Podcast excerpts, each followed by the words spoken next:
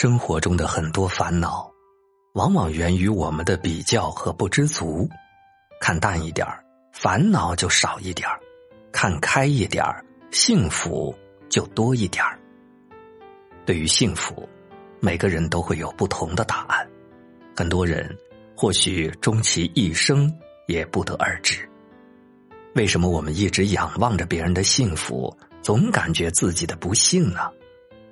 丘吉尔说：“当我回顾所有的烦恼时，想起一位老人的故事。他临终前说，一生中烦恼太多，但大部分担忧的事情却从来没有发生过。很多烦恼其实都是自寻烦恼。你有你的苦，他有他的烦。”我有我的累，每个人都有自己的路要走，不管是笔直的坦途，还是曲折的小道。每个人都有自己的事儿要做，不论是月薪的好事儿，还是无奈的繁琐。每个人有每个人的生活难题，每个人有每个人的心情纠结，每个人有每个人的人生答案。没有谁的生活里。都是幸福，没有烦恼的。一个人的不幸是从羡慕别人开始的。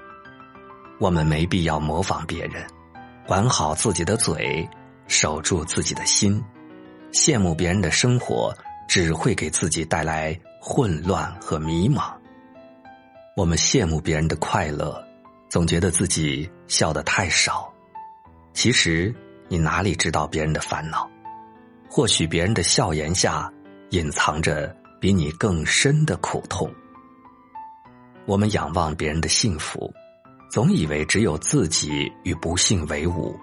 其实，别人何尝不是这样看你？只是你觉察不到罢了。你以为你没有的，可能在来的路上；你以为别人拥有的，也可能在失去的途中。所以。